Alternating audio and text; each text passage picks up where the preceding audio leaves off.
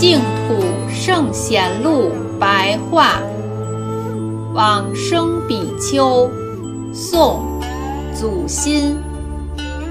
祖新不清楚他的出身，授业学习于四明山的福源寺，平日布衣粗食，节制身形，精简苦修，居住于方士庵，又另外在福源寺创建净土院。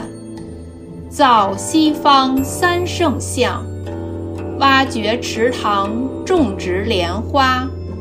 每月的八、十八、二十八日这三天，集合僧俗二众，系念阿弥陀佛。有一天，前往告别福源寺的方丈说：“我于二月十五日。”将要西归极乐世界，特地前来礼拜辞别。我想要化缘一碗面，以充实我饥饿的空腹，可以吗？方丈随顺他的要求。祖心吃完面之后，直接前往净土院的佛像前顶礼说。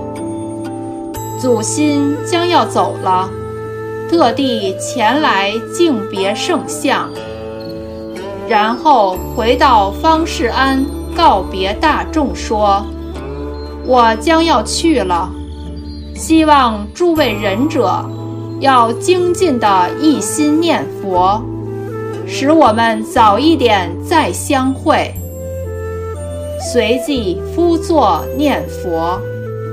过一会儿，突然说：“佛来了。”接着就合掌而往生。